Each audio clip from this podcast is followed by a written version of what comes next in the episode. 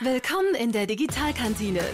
CEOs, Journalisten und Experten servieren dir die neuesten digitalen Trends, Innovationen und Business Cases direkt auf die Ohren. Einen wunderschönen guten Tag aus der Digitalkantine. Hier ist der Philipp, heute ohne den Lars. Und dafür haben wir aber heute quasi adligen Besuch in der Digitalkantine.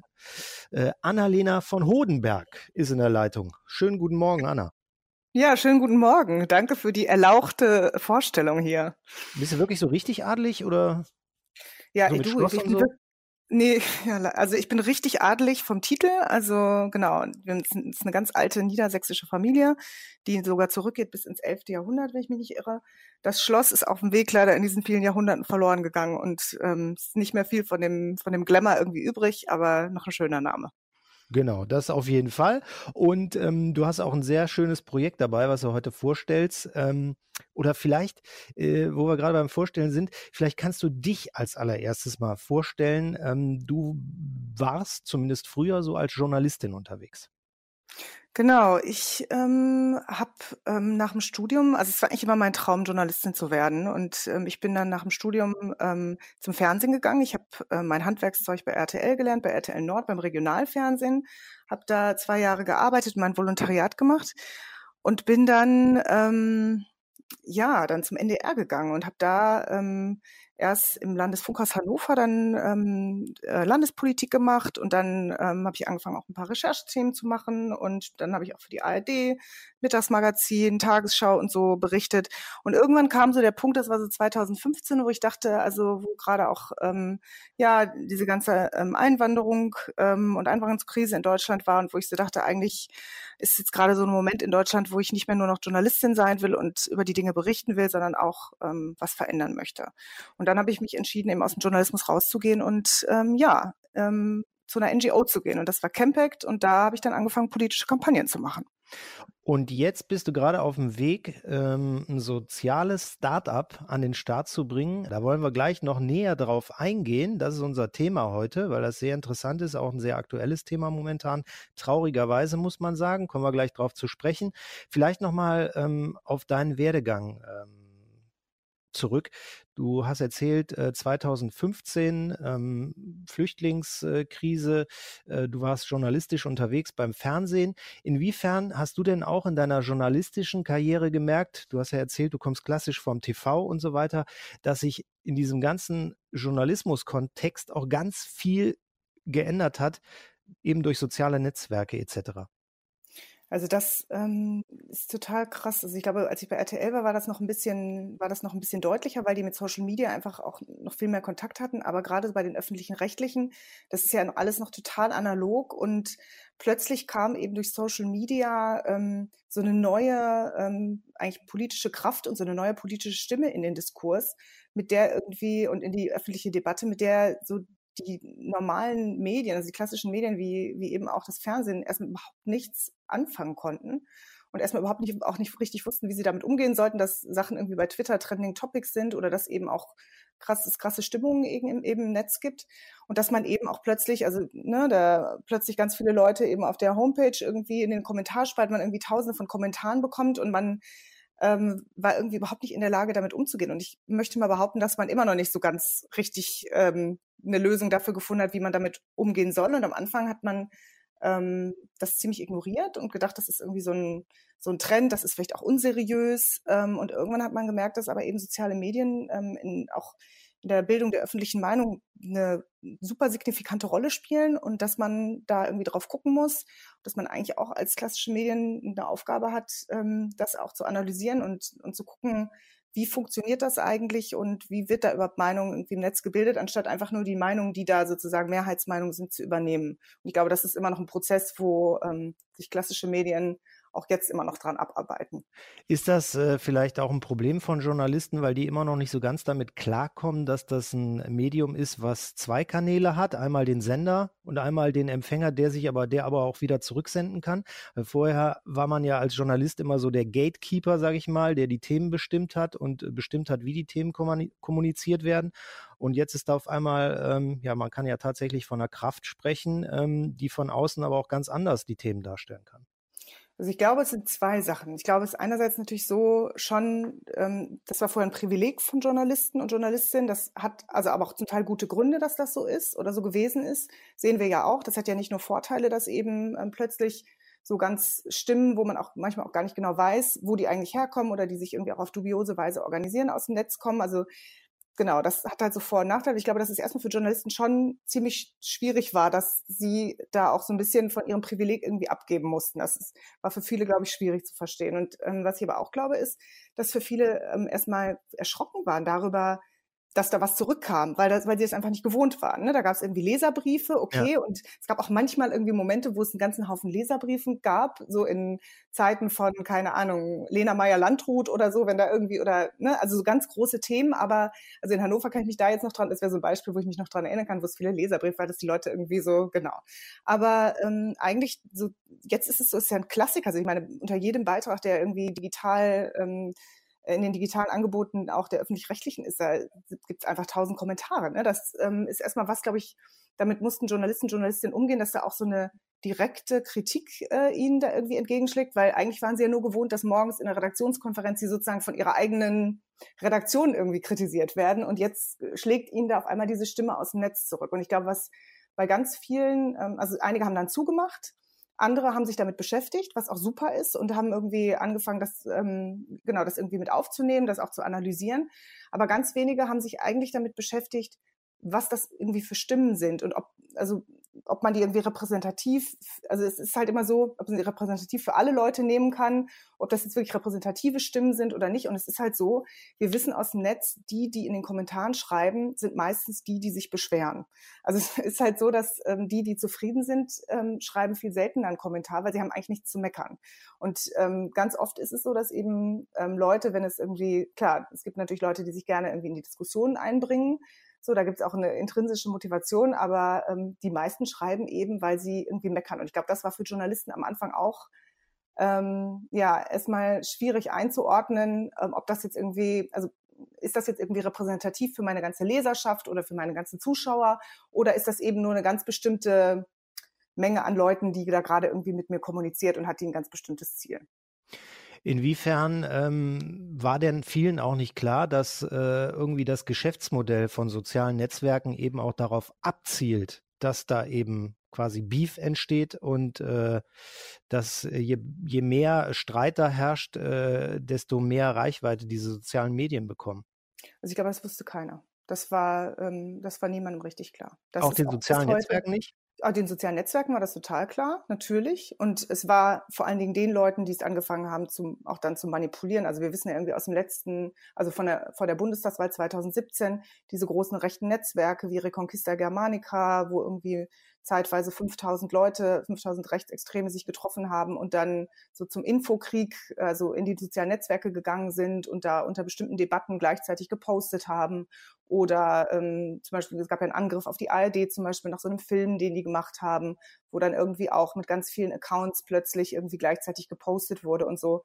Also die, es war sozusagen ein Wissen von denjenigen, die, also von bestimmten Gruppen, die soziale Medien nutzen, also wie zum Beispiel von diesen rechtsextremen Netzwerken. Da war ein Wissen da, wie man das nutzen kann. Aber ich glaube, dass ganz viele Journalisten, denen war das überhaupt nicht klar. Und ähm, die haben erstmal sozusagen die, ähm, diese Reaktion, die sie aus dem Netz genommen haben, für irgendwie eine repräsentative Stimmung aus der Bevölkerung genommen. Und vor allen Dingen, was, was Schlimmes ist, waren nicht nur Journalisten, sondern eben auch Politikerinnen, ne, die sich ja auch eben im Netz ähm, die im Netz sehr aktiv sind und die auch eben aus dem Netz bestimmte Stimmungen aufgenommen haben, ohne irgendwie zu hinterfragen, ähm, ist das eigentlich repräsentativ oder ist das vielleicht irgendwie, könnte das vielleicht auch organisiert sein? Gibt es hier bestimmte Gruppen, die bestimmte Interessen ähm, verfolgen? Wenn ich plötzlich unter einem Artikel ähm, zur Migration, also auch beim UN-Migrationspakt hat man es ja auch gesehen, wenn ich da plötzlich innerhalb von einer Stunde 5000 Kommentare habe, dann muss ich mich schon fragen, die alle irgendwie genau das Gleiche schreiben oder ganz ähnlich, nur mit anderen Worten, dann muss ich mich halt schon fragen, ähm, ist das wirklich ein Zufall oder könnte es sein, dass sich da Leute im Netz verabredet haben, um hier gezielt zu kommentieren und hier eine bestimmte Meinung nach vorne zu pushen? Ja, trauriger Höhepunkt dieser äh, ja, Hate Speech, muss man ja sagen, war dann äh, zuletzt äh, der Mord äh, an einem Landrat in Kassel, der Fall Lübcke. Ähm, ja, inwiefern kann man sagen, dass dieser Fall auch mit Hate Speech im Netz zu tun hat? Würdest du da eine Verbindung herstellen oder würdest du das getrennt voneinander sehen? Also, ich glaube, man kann sagen, dass der Fall Lübcke wirklich ein Höhepunkt ist von dem, was wir seit mindestens 2015 erleben, dass nämlich im Netz ähm, von rechten und rechts, rechtsextremen Gruppen und von vielen Leuten, die da so auch einfach mitlaufen, ähm, eine Stimmungsmache gegen Migranten, gegen Toleranz, gegen irgendwie auch unser demokratisches System, gegen unsere Grundrechte gemacht wird.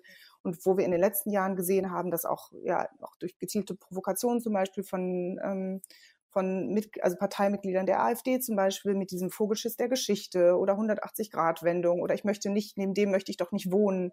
Da ist ein Boden gelegt worden für eine Verschiebung der Debatten und da ist sozusagen, dieser Hass ist immer weiter irgendwie legitimiert worden. Und ähm, es gibt keine Studien darüber, dass aus einem bestimmten Hass auch wirklich irgendwie Taten folgen, aber es wird sozusagen so ein Boden bereitet, dass es da eine, im Netz eine Gemeinschaft gibt, die eigentlich das bejubelt.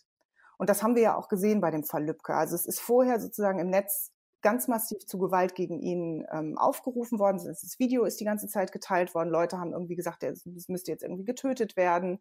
Der müsste, also dem müsste irgendwie was passieren und haben jetzt machen wir ernst und solche Sachen, solche Kommentare. Und dann ist eben, hat sich einer eben berufen gefühlt, das, ähm, das durchzusetzen. Und ähm, natürlich hat er diese Entscheidung alleine getroffen und er ist auch sozusagen juristisch dafür verantwortlich, aber im Netz ist dafür eine Stimmung bereitet worden und äh, man muss ja auch sagen, nach dem Tod von Walter Lübcke haben genau diese Leute das ja danach auch bejubelt im Netz. Ne? Also, Womit wir den Womit genau, wir den Bogen auch, einen Zusammenhang gibt, genau. Ja. Genau, womit wir den Bogen geschlagen hätten äh, zu deinem sozialen Start-up, deren Gründung aber wesentlich weiter im Vorfeld dieses Falles äh, schon gelegen hat ihr jetzt aber damit äh, rausgeht. Trauriges Timing ist aber so. Äh, vielleicht kannst du dieses Projekt nochmal ganz konkret vorstellen. Wir sind die Hate Aid GmbH. Ah, okay. ne? Wir sind nämlich, wir helfen, also genau, Hate Aid sagt es auch schon, ne? wir helfen m, gegen Hass im Netz. Und genau, wir haben uns gegründet schon eben ähm, vor, also an, an, im Dezember letzten Jahres und es gibt uns sozusagen als Gedanken schon ähm, seit Mitte letzten Jahres. Genau, also was wir halt gesehen haben, ist, dass ähm, es vor allen Dingen, ähm, also dass der Hass im Netz einfach ähm, überproportional groß wird, dass egal in welche Debatte, in welches Forum du gehst, gerade bei Social Media eben ähm, Hass, äh, also Hass irgendwie omnipräsent ist, dass Hass eben natürlich auch belohnt wird von den sozialen Medien und dass deswegen das auch eine unglaubliche Reichweite hat. Und ähm, das ist ein großes, und dass eben auch ganz bestimmte Gruppen sich eben im Internet formieren, das habe ich ja gerade schon mal gesagt, also vor allen Dingen rechte und rechtsextreme Gruppen, um eben gezielt Hass zu schüren und Leute einzuschüchtern. Und ähm, genau, da gibt es mittlerweile auch, das ist mittlerweile erforscht worden, da gibt es Studien zu und äh, wir wissen das eben auch vor allen Dingen vor der Bundestagswahl, da bestimmte Politikerinnen, Journalistinnen, aber auch eben Aktivistinnen ähm, Leute, die sich für Demokratie, für Vielfalt einsetzen, also gezielt von diesen Gruppen eingeschüchtert werden. Und da geht es wirklich darum, die persönlich zu beleidigen, zu diffamieren und so lange auf die mit so vielen Kommentaren und ähm, Posts und Direktnachrichten auf die einzutrommeln, bis die Leute irgendwann sagen, ich kann nicht mehr, ich ziehe mich aus dem Netz zurück. Und ähm, es geht auch nicht nur darum, eben diese Leute einzuschüchtern und de deren Stimmen eben ähm, aus dem Netz verschwinden zu lassen, sondern es geht auch darum, dass wir alle, die wir vorm Rechner sitzen und diese Kommentare lesen und lesen, was mit den Leuten passiert, dass wir auch schweigen. Das heißt, wenn ich sehe, okay, die hat sich da gerade für irgendwie Migranten ähm, engagiert im Netz und kriegt danach erstmal einen mega Shitstorm, dann überlege ich mir dreimal, ob ich da auch noch was schreibe, weil ich habe keine Lust, das nächste Opfer zu sein. Und genau das ist das Kalkül. Und wir wissen mittlerweile aus einer Studie aus dem letzten Jahr, dass ähm, über 50 Prozent der Nutzer, ähm, der digitalen Nutzer ähm, gesagt haben, dass sie nicht mehr so oft ihre öffentliche Meinung sagen, ihre politische Meinung öffentlich im Netz sagen. Und das ist eine krasse Einschränkung der Meinungsfreiheit. Das heißt, bestimmte Stimmen kommen eben ähm, mittlerweile in, in Debatten im, im Netz nicht mehr vor. Die Leute trauen sich nicht mehr, ihre Meinung zu sagen. Und da haben wir gesagt, das kann nicht sein. Und wir haben uns überlegt, okay, woran liegt das denn eigentlich? Und wir haben uns diese ganzen Äußerungen, diese Hassäußerungen angeguckt und ich bin fast von, von, vom Glauben abgefallen, aber ganz viel davon ist eben äh, rechtswidrig. Also das kann man verfolgen, das ist illegal. Also dafür können Leute belangt werden, das kann man anzeigen. Und ähm, das Problem ist, dass das aus verschiedenen Gründen einfach ganz oft nicht angezeigt wird. Dass ähm, man leider sagen muss, dass Polizei und Strafverfolgungsbehörden das Problem auch noch nicht so richtig verstanden haben. Das heißt, Opfer werden oftmals, also Betroffene werden oftmals nicht ernst genommen. Die werden wieder weggeschickt von, von Polizeidienststellen. Da wird gesagt, dann melden sich doch bei Facebook ab oder so. Und die haben irgendwie noch gar nicht verstanden, dass wenn Leute da im Netz fertig gemacht werden, dass das eben auch eine wirklich reale Bedrohung für ihr Leben bedeuten kann. Das ist das eine. Und das andere Problem ist, dass ähm, ganz oft, ähm, wenn die Leute dann trotzdem anzeigen, dass eben das ähm, fallen gelassen wird von Staatsanwaltschaften, weil man sagt, hm, das ist ja nur eine Beleidigung oder nur eine Bedrohung oder eine Verleumdung, es geht ja nur sie was an, das ist nicht von öffentlichem Interesse. Sie können ja eine Zivilklage starten. Und das heißt eigentlich in 80 Prozent der Fälle ähm, gehen die Leute nach Hause und ähm, den, mit den Täterinnen passiert nichts. Ähm, die können vielleicht noch einen Löschantrag stellen beim, bei den äh, sozialen Medien, also dass, das, dass die Äußerungen irgendwie gelöscht werden. Aber die Täterinnen, die werden nicht zur Verantwortung gezogen, ähm, die werden, die merken nichts davon. Und das Signal, was an die Täterinnen gesendet wird, ist, das Netz ist ein rechtsfreier Raum. Die denken, die können da wirklich alles Mögliche, was sie im analogen Leben irgendwie niemals sagen würden, könnten die da irgendwie posten. Und ähm, wir haben halt gesagt, wir glauben, dass ähm, eine Lösung eine Lösung ist, dass eben Täterinnen wirklich sanktioniert werden und dass wir eben Betroffene stärken und Täterinnen wirklich sanktionieren und zur Verantwortung ziehen. Und ähm, dafür haben wir uns entschlossen, eben diese Zivilklagen, diese Privatklagen, die unheimlich teuer sind, deswegen macht es auch keiner, die für die Betroffenen zu finanzieren. Und also man muss das so vorstellen, für eine Beleidigung, also wenn dich jetzt irgendjemand im Netz beleidigt, du hast da so einen Shitstorm und hast da irgendwie 100 Beleidigungen, eine Beleidigung davon über einen Zivilklageweg, äh, dich dagegen den Täter oder die Täterin zu wehren, ist ein Prozesskostenrisiko von 4000 Euro. Das heißt, du musst erstmal 2000 Euro auf den Tisch legen aus deinem Privat, aus deinem privaten Geld ähm, damit ein Anwalt überhaupt anfängt zu arbeiten und damit du die Gerichtskosten bezahlen kannst. Und dann musst du nochmal 2000 Euro auf den Tisch legen, falls du den Prozess verlierst. Und das macht eben keiner. Und wir sagen, okay, wir wollen halt, dass die Betroffenen sich wirklich wehren. Wir wollen, dass Täterinnen ähm, merken, das Netz ist kein rechtsfreier Raum. Und deswegen finanzieren wir halt in aussichtsreichen Fällen für die Betroffenen eben auch ähm, die Zivilklagen. Da ist dann natürlich direkt die Frage, wie finanziert ihr das? Genau, also wir haben, ähm, wir sind von Stiftungen, ähm, zum Teil aus öffentlichen Geldern, zum Teil ähm, von Privatspendern finanziert. Die haben uns eine Anschubfinanzierung gegeben und ähm, der Plan ist, es ist eben so, dass wir ähm, wenn wir übernehmen eben das Risiko, wenn die Betroffenen ähm, das Geld, ähm, wenn die Betroffenen eben verlieren, dann bezahlen wir das. Aber wenn wir für die Betroffenen ähm, was positiven Bescheid durchsetzen können, also wenn wir gegen die Täterin gewinnen, wenn die sozusagen sagen müssen, dass sie, wenn die da verurteilt werden, dann äh, erwirken wir ja auch einen Schadensersatz. Und diesen Schadensersatz, den spenden uns die Betroffenen wieder zurück an Hate Aid, damit wir sozusagen wieder den nächsten Fall ähm, finanzieren können. Und ab einer bestimmten Größe, also wenn wir eine bestimmte Anzahl an Fällen ähm, dann betreuen, dann kann sich das auch selber tragen. Also dann finanziert sozusagen, wenn du Betroffener bist und du gegen deinen Hater vorgegangen bist und gewonnen hast, dann hilfst du sozusagen noch dem Nächsten, dass der auch wieder gegen ähm, seinen Hater oder seine Haterin vorgehen kann. Inwiefern ähm, kriegt ihr denn vielleicht Dankeskarten oder vielleicht auch Unterstützung in Geldform von sozialen Netzwerken aus den USA, die ja mehr oder weniger dafür verantwortlich sind, dass sowas überhaupt möglich ist, diesen Hass auszuschütten? Also das ist ganz schwierig. Also wir haben, ähm, genau, also die sozialen Netzwerke haben natürlich, also so, ähm, wenn man sich das anguckt, es gibt so eine Entwicklung. Also ähm, 2015 haben die sozialen Netzwerke noch gesagt, sie haben damit eigentlich gar nichts zu tun und sie können da nichts machen und eigentlich gibt's auch überhaupt gar kein Problem. Und langsam, äh, nachdem irgendwie es immer offensichtlicher wird, dass es ein Riesenproblem gibt und dass sie auch diejenigen sind, die dafür gesorgt haben, dass es ein Riesenproblem gibt. Also wenn man sieht, dass zum Beispiel in dem Algorithmus Emotionen eben, ähm, und zwar negative Emotionen, immer die meiste Reichweite haben. Das heißt, Leute, die halt Hass und Hetzen haben, ähm, wo es ganz viele Hass- und Hetzposts ähm, irgendwie gibt, die haben irgendwie die meiste Reichweite. Dann sieht man schon, dass die sozialen Medien eben auch genau diesen Hass und diese Dynamik irgendwie verstärken und dass es auch sozusagen mit zu deren Geschäftsmodell zum Teil gehört. Und ähm, da ist jetzt mittlerweile angekommen, dass das ein Problem ist. Das ist auch ein Problem, weil Leute sich ja auch aus den sozialen Netzwerken zurückziehen, ne? weil die halt auch da in so einer toxischen Atmosphäre einfach auch keine Lust mehr haben, ähm, ähm, unterwegs zu sein und weil sie eben auch da ähm, fürchten, dass ihnen eben auch Hass und Hetze ähm, entgegenschlägt. Und langsam fangen eben sozialen Medien auch, also die sozialen Plattformen auch an, sich da so ein bisschen zu bewegen. Aber ähm, genau, also sie haben natürlich auch ein wirtschaftliches Interesse und ähm, Genau, also Dankeskarten bekommen wir nicht. Es wird sozusagen schon, wir werden, es wird sozusagen gesehen, dass wir was machen, aber ähm, Genau, also sie haben, die haben natürlich ein eigenes wirtschaftliches Interesse, das ähm, genau auch nicht immer mit unserem Interesse ähm, sozusagen übereinstimmt. Ja, weil eigentlich ja diese Milliardenkonzerne, denen nehmt ihr ja quasi die Arbeit ab. Ähm, ja, die sagen ja, die sind dafür nicht verantwortlich. Ja, nur, äh, also meine persönliche Meinung ist ja nach wie vor, ich sehe äh, Facebook und äh, Twitter zum Beispiel auch wie eine Art Zeitungsverleger, der halt nun mal für seine Inhalte, die äh, in seiner, in Anführungszeichen, Zeitung veröffentlicht werden, irgendwo verantwortlich sind. Und da ziehen die sich ja quasi komplett raus. Genau, und ich glaube halt, genau, ich sehe es genauso wie du und ich glaube auch, dass Facebook, Google und Twitter, also die großen Social-Media-Plattformen und ähm, jetzt würde ich Instagram würde ich auch noch dazu zählen, ähm, dass die auf jeden Fall ähm, auch also mit verantwortlich gemacht werden müssen dafür, was da passiert. Und das ist im Moment nicht so, aber da sehe ich ehrlich gesagt, ähm, und das ist, glaube ich, da kommen wir auch wieder zum Thema Digitalisierung, da sehe ich auch nicht vor allen Dingen die Plattform eben in der Verantwortung.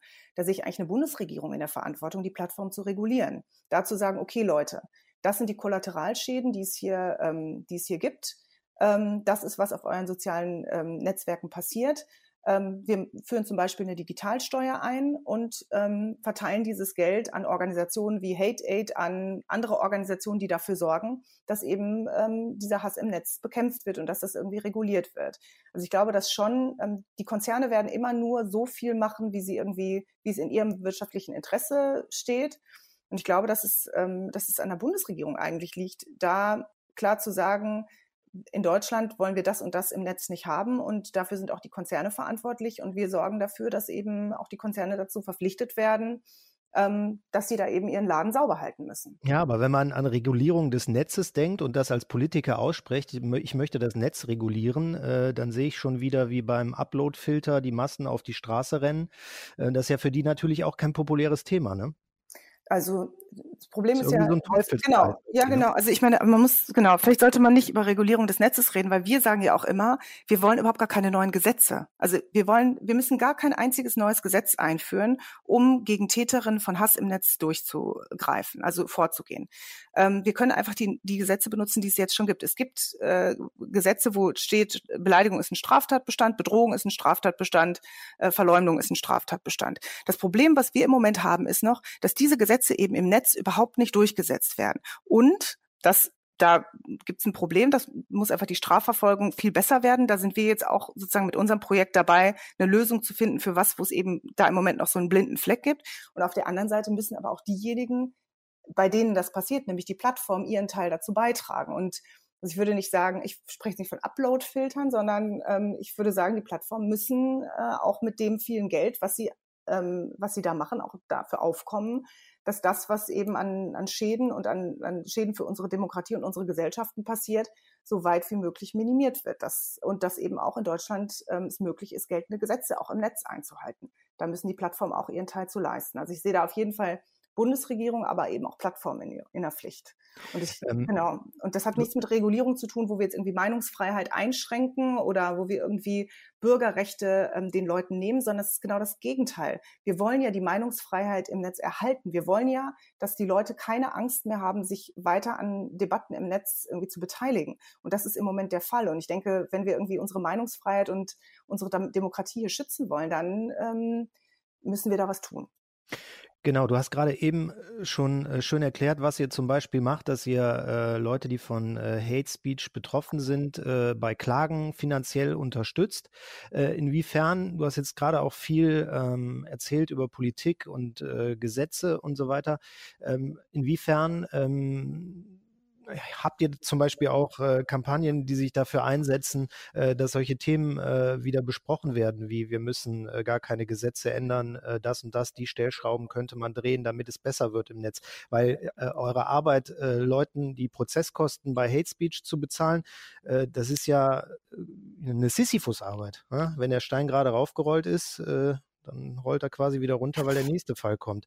Inwiefern ähm, gibt es da von euch auch Ansätze, ähm, Aktionen zu starten? So, als erstes, ähm, glaube ich, ist, genau, also es fühlt sich vielleicht an wie eine Sisyphus-Arbeit, ist es aber nicht, weil jeden Betroffenen, den du irgendwie beraten hast, der, mit dem du irgendwie was durchgesetzt hast, das ist eine Person, die zieht sich eben nicht aus dem Netz zurück. Die sagt, ich kann mich wehren, ich gehe da wieder raus, ich sage hier meine Meinung und ähm, genau, ich bin hier, ich stehe hier nicht alleine da. Und jeden Prozess, den du führst. Das ist auch ein Signal an die Täterin und das ist auch ein Ziel, was wir haben, das eben so öffentlich wie möglich zu machen, zu zeigen, Leute, das Netz ist hier kein rechtsfreier Raum und hier hat zum Beispiel die und die Person, die jetzt hier gehatet hat, 3000 Euro Strafe zahlen müssen überleg dir bitte beim nächsten Mal zweimal, ob du jetzt wirklich das hier posten willst oder nicht. Ich glaube, dass das auf jeden Fall auch einen Abschreckungseffekt haben wird, das auf der einen Seite. Und auf der anderen Seite, ja, du hast recht. Also man muss das auf jeden Fall in so einem politischen Kontext sehen. Und ähm, genau, wir sind ähm, total ähm, engagiert in der ganzen ähm, Netz-Community. Wir sind ähm, in den Bundesbehörden engagiert, auf den Länderebene engagiert und wir versuchen eben auch ähm, uns politisch dafür einzusetzen, dass ähm, genau, dass eben viel, viel mehr Strafverfolgung im Netz passiert. Und wir versuchen Behörden zu sensibilisieren. Wir arbeiten mit dem Bundesjustizministerium zusammen. Ähm, ich komme ja von Campact. Da habe ich im letzten Jahr ähm, als federführende Campaignerin ähm, durchgesetzt, dass in, in Hessen als erstem Bundesland in Deutschland als allererstem Bundesland in Deutschland ein Maßnahmenkatalog ähm, eingeführt wurde im Koalitionsvertrag, wo wirklich was gegen Hate Speech getan, also wo wirklich Maßnahmen gegen Hate Speech eingeführt werden sollen. Ähm, genau, also das ist, du weißt, wie Behörden sind, das ist ein langer ja. Weg, aber wir sind da dran und ähm, das Projekt ist auch ein politisches Signal. Es ist ein Signal an die Politik, Leute, es gibt hier einen blinden Fleck. Wir gründen jetzt ein soziales Start-up, um ähm, hier eine Lösung zu finden, weil es, es gibt jetzt das Problem und wir können nicht warten. Aber eigentlich ist es an euch, das zu lösen. Und wir hoffen, dass natürlich auch dieses Projekt dazu beitragen wird, dass da ähm, auch politisch mehr Verantwortung ähm, übernommen wird. Jetzt sitzt du ja in Berlin. Da gibt es, glaube ich, auch eine Facebook-Zentrale, soweit ich weiß. So ist es. Inwiefern äh, werdet ihr denn von denen auch mal eingeladen und inwiefern kommt ihr denn äh, da dann auch äh, mit den Großen wie Google und so weiter in den Dialog, um intensiv um diese, äh, über diese Sachen zu sprechen? Also ähm, ja, ich, ich meine, man hat als Journalist ja auch immer den Eindruck, äh, Dialog ist da nicht immer unbedingt erwünscht. Es gibt zwar immer mal manchmal Termine, wo sich diese äh, sozialen Netzwerke öffnen und einen bestimmten Kreis an Journalisten einlädt, um zu berichten, aber dass da ein ständiger Austausch besteht, den Eindruck hat man nicht. Also ja, also kommt drauf an, was man unter ständiger Austausch versteht. Also einen ständigen Austausch gibt's nicht, aber wir laufen uns über den Weg, sagen wir es mal so. Also Facebook hat ja irgendwie vor einigen Jahren auch ähm, angefangen, so Initiativen zu starten, auch für zivilgesellschaftliche Projekte. Also die laden schon auch ein, so da ähm, auch zum Netzwerken und ähm, Facebook ist ja auch sehr präsent, so also in dieser ganzen Netzwerkblase von ähm, Organisationen, die sich eben gegen Hass im Netz engagieren und auch ähm, das, was so aus der Bundespolitik kommt, da sind die schon ähm, ziemlich aktiv und ähm, vertreten da natürlich auch ihre Interessen. Ähm, genau, und ja, also was heißt Austausch? Ne? Wir sagen halt, wie wir das sehen und die sagen halt, wie die das sehen. Und ähm, ja, also man muss halt irgendwie sehen, wir haben halt ein Interesse daran, dass es unserer Gesellschaft, unserer Demokratie und den Menschen, die in Deutschland wohnen, gut geht und dass hier alle Menschen irgendwie, als das Netz ein Ort wird, wo eben auch äh, wirklich Debatten geführt werden und auch heiße Debatten geführt werden, aber eben ohne, dass Leute irgendwie diffamiert und beleidigt werden. Und die großen Konzerne haben erstmal ein wirtschaftliches Interesse. Genau. Und dann, ihr, seid ein, ihr seid ein soziales Startup, Facebook genau. nicht. Genau, und die wollen natürlich Geld verdienen. Und am Ende zählt für die unterm Strich das, was irgendwie am meisten Geld bringt. Und ähm, die haben das Thema jetzt so ein bisschen auf dem Schirm, aber da könnte auf jeden Fall noch einiges passieren. Und natürlich sind deren wirtschaftliche Interessen, äh, stehen die natürlich im Vordergrund. Ne? Und deswegen, also Austausch gibt es, aber ja, eben auf einer bestimmten Ebene. Und wir können natürlich nicht die Konzernpolitik von Facebook äh, beeinflussen. Das kann eben nur eine Bundesregierung. Und deswegen ist es auch wichtig, dass eben eine Bundesregierung auch da ähm, handelt und dass wir eben auch sozusagen dastehen und auf die Probleme, die es im Netz gibt, irgendwie aufmerksam machen und dann ähm, versuchen, so viel Druck wie möglich zu erzeugen, dass sich eben Konzerne bewegen, aber dass sich eben auch die Bundesregierung bewegt und da die Konzerne anstupst und sagt so, Leute, so geht's nicht. Super gute Arbeit, super wichtig. Finde ich gut, dass er das macht auf jeden Fall. Ähm, aber ihr seid ja noch gar nicht gelauncht. Wann geht es eigentlich so äh, zeitplanmäßig bei euch jetzt richtig ab? Ja, ist super einfach. Also wir ähm, sind ja irgendwie, haben uns ja im Dezember gegründet, wir haben mega krass gestartet, wir ähm, haben ja auch jetzt schon einige Fälle irgendwie durch ähm, exerziert und es läuft super und deswegen haben wir uns jetzt entschlossen, nächste Woche Donnerstag, also am 4. Juli um 10 Uhr gibt es eine große Pressekonferenz im Haus der Bundespressekonferenz in Berlin ähm, und da werden wir uns vorstellen. Und ähm, dann sind wir sehr, wir sind bereit, also wir sind sehr gespannt. Wir freuen, dass uns, wir wollen unser Angebot jetzt wirklich ähm, allen Betroffenen von Hass im Netz und von digitaler Gewalt im Internet zur Verfügung stellen. Es wird eine Hotline geben, wo Leute anrufen können. Und ja, wir, ähm, wir freuen uns, so viele Fälle wie möglich bearbeiten zu können und hoffen, dass ähm, das große Wellen schlägt und dass wir vielen Leuten helfen können. Genau, das wäre nämlich so die nächste Frage gewesen. Wenn man so ein äh, soziales Startup gründet und äh, da auch schon so intensiv in der Arbeit drinsteckt, ähm, dann steckt man sich ja wahrscheinlich auch Ziele. Ähm, was sind so eure Ziele? Also Gewinn, äh, finanzielle Art kann es ja nicht sein, weil ihr ja ein soziales Startup seid. Genau, also unsere Ziele sind, ähm, wie viele, wir können das messen in, Be in Beratung. Ne? Wie viele Beratungen haben wir durchgeführt? Wie viele Menschen, die jetzt irgendwie noch keine Hilfe, ähm, die irgendwie betroffen sind von Hass und Hetze im Netz oder von digitaler Gewalt, ähm, wie viele Leuten konnten wir irgendwie, die konnten wir beraten, denen konnten wir helfen. Wir bieten ja nicht nur eben diese rechtliche Durchsetzung, sondern wir machen auch so eine ähm, emotional stabilisierende Erstberatung. Wir verweisen weiter an Psychologen und Psychologinnen. Wir helfen die Leuten, weißt du, wenn die Leute bei uns anrufen, die wollen meistens nicht als erstes rechtliche Beratung Beratung, sondern die sagen, verdammt nochmal, mein Konto würde gehackt oder das muss ich jetzt erstmal regeln, bevor ich überhaupt gegen irgendjemand vorgehe oder die sagen, ich will jetzt erstmal, dass das alles gelöscht wird, was da über mich steht. Ich finde aber irgendwie nicht diese Formulare, wo ich das irgendwie beantragen kann bei Facebook. Könnt ihr mir da jetzt mal bitte helfen? Und deswegen bieten wir halt auch so eine Sicherheitsberatung an und wir helfen den Leuten eben auch rechtssichere Screenshots zu machen, weil das ist das Aller, Allerwichtigste. Als erstes ein Screenshot von eben der Hate zu machen, damit man eben danach auch rechtlich dagegen vorgehen kann. Genau, und wir ähm, hoffen dann, also unsere Zahlen, unsere Erfolgszahlen sind natürlich eben diese Beratungen. Und da wollen wir möglichst, äh, ja, möglichst viele Berat so viele Beratungen wie möglich schaffen und aber dann auch von denen so viele Leute wie möglich auch in so ein, eben dazu ermutigen, dass sie eben Strafanzeigen stellen, dass sie eben gegen die Täter vorgehen und dass wir sie dann auch begleiten, wenn das notwendig ist. Bei manchen Sachen müssen wir das ja auch gar nicht, da klappt das ganz von alleine. Aber eben gerade bei den Zivilprozessen, dass wir sie da auch begleiten und dass sie wirklich erfolgreich gegen die Täterinnen vorgehen. Und ähm, ja, da hoffen wir auf eine große, signifikante Zahl und ähm, hoffen, dass, dass sich das dann eben auch äh, im Netz, auch im Verhalten der Leute im Netz am Ende widerschlägt. Also dass man wirklich in fünf Jahren sich nochmal die Debatten im Netz anguckt und sagen kann, ja, da die Verrohung ist zumindest äh, zu Teilen zurückgegangen.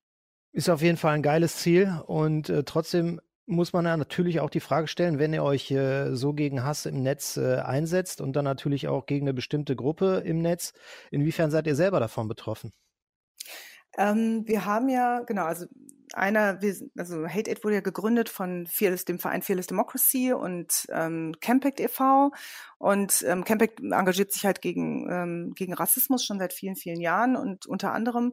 Und ähm, der Gründer von Fearless Democracy ist Gerald Hensel, der selber mal ähm, Betroffener von einem Shitstorm war. Und zwar von einem richtig massiven, der irgendwie wochenlang auch sich in Hotelzimmern dann wiedergefunden hat, weil er eben so viele Bedrohungen, Drogen im Netz ähm, abbekommen hat. Also wir wissen, was es bedeutet, betroffen zu sein von einem Hate Storm. Und wir sind auch darauf eingestellt, dass ähm, uns auch sehr viel Hass treffen wird. Also das ist uns völlig klar. Also wir sind ja auch Experten dafür. Also das können, das können wir sozusagen voraussagen. Aber wir denken eben, dass ähm, wenn wir Betroffene auffordern, sich nicht aus dem Netz zurückzuziehen und sich gegen die Täterin zu wehren, dann müssen wir auch die Ersten sein, die Gesicht zeigen und sagen, ähm, wir stehen hier und wir stehen sozusagen vor euch und wir wehren uns und wir lassen uns eben nicht einschüchtern. Und das, ja, das fordert ein gewisses, einen gewissen Mut, ein gewisses Maß an Resilienz. Aber wir denken, dass das, ja, wenn wir es jetzt nicht machen, dann ähm, können wir diese Entwicklung einfach nicht mehr aufhalten. Und ich habe eine kleine Tochter, ich möchte gerne, dass die später im Netz nicht ständig sich gegen irgendwelche Hater wehren muss oder dass sie sich später nicht mehr traut, im Netz ihre Meinung zu sagen. Und ich glaube, dass jetzt der Zeitpunkt gekommen ist, das irgendwie zu machen. Und deswegen glaube ich, dass ähm, ja auch ich mich da eben auch persönlich, deswegen glaube ich, dass mein persönlicher Einsatz da eben auch ja einfach, der ist einfach nötig. Definitiv. Ähm, die Frage an dich. Normalerweise reden wir in der Digitalkantine immer mit äh, Wirtschaftsbossen oder ähnlichem, wie schnell die Digitalisierung ist und das ist ja alles so wahnsinnig schnell. Bei dem Thema glaube ich, da ist die Geschwindigkeit nicht so drin, oder? Dass sich da was ändert, das wird noch dauern. Ja, weil du halt, weil Regulierung eben, also was Regulierung soll ich halt nicht sagen, ne, weil das halt ist, dann denken immer alle, wir wollen irgendwie die Meinungsfreiheit im Netz einschränken. Das stimmt ja gar nicht. Ja, weil eben das Problem ist, dass ähm, du da eben Behörden auch was machen müssen auf die Dauer. Also man muss sich halt überlegen, okay, wie wollen wir diesen Bereich irgendwie gestalten? Und ähm, da malen eben die also Strafverfolgung, Mühlen der Strafverfolgung malen einfach langsam. Also wenn du dir zum Beispiel überlegst, wann, wie lange es dauert, um irgendwie neues Gesetz einzuführen. Oder wenn du dir bei uns anguckst, wenn wir einen Prozess führen, von dem Moment, wo irgendwie der Betroffene zu uns kommt oder die Betroffene mit irgendwie einer Beleidigung, bis hin, dass wir da irgendwie mit dem vor Gericht sind, da kann auch mal ein Jahr vergehen, weil das einfach so lange Prozesse sind. Das heißt, ja, ähm, das wird nicht schnell gehen, aber ich glaube, ähm, je mehr wir sozusagen mit vereinten Kräften, also so ein Projekt wie wir oder auch die Projekte, die ähm, eben so Counter-Speech machen, also Gegenrede und wirklich in Diskussionen gehen und irgendwie dagegen sprechen, also je, je mehr es solche Projekte gibt und je mehr Leute auch auf dem Schirm haben, dass es jetzt an der Zeit ist, einfach ähm, sich auch zu wehren und diese Debatten im Netz wieder ähm, sozusagen demokratisch zurückzuerobern. Ähm, ich glaube, je, je schneller geht das dann auch. Also wir sollten nicht zu pessimistisch sein. Deshalb haben wir euch auch eingeladen oder dich speziell eingeladen, um dieses äh, echt geile Projekt äh, vorzustellen, wichtige Projekt vorzustellen. Äh, Hate Aid, nächste Woche wird es vorgestellt in der Bundespressekonferenz. Ich wünsche euch ganz viel Erfolg und ähm, vielleicht nutzt du ähm, die letzten Minuten dieses Podcasts auch nochmal, äh, um äh, vorzustellen, wo man euer Projekt unterstützen kann. Genau, also wir freuen uns natürlich total. Also unser Projekt lebt von, ja, von Stiftern, von, aber auch von ganz vielen, von Leuten, die uns irgendwie jetzt aus der Privatwirtschaft unterstützen. Das auch vor allen Dingen von Spendern.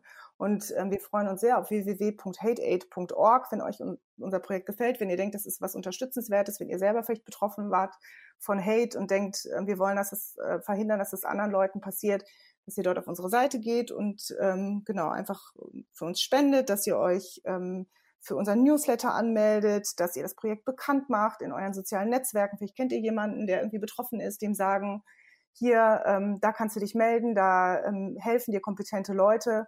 Ähm, genau, so und ihr unterstützen. Wir unterstützen auf jeden Fall in den sozialen Netzwerken. Newsletter werde ich auch gleich abonnieren. Klasse. Äh, vielen Dank, dass du zu Gast warst. Anna-Lena von Hodenberg von der Hate Aid GmbH. Hate Aid GmbH, genau. Aber alles gut. Ja? ja. Wunderbar. Dann ja. vielen Dank, viele Grüße nach Berlin und äh, wie gesagt, einen guten Lounge. Ja, vielen, vielen Dank. Danke, dass ich da sein durfte und ja, alles Gute. Macht's gut. Die Digitalkantine.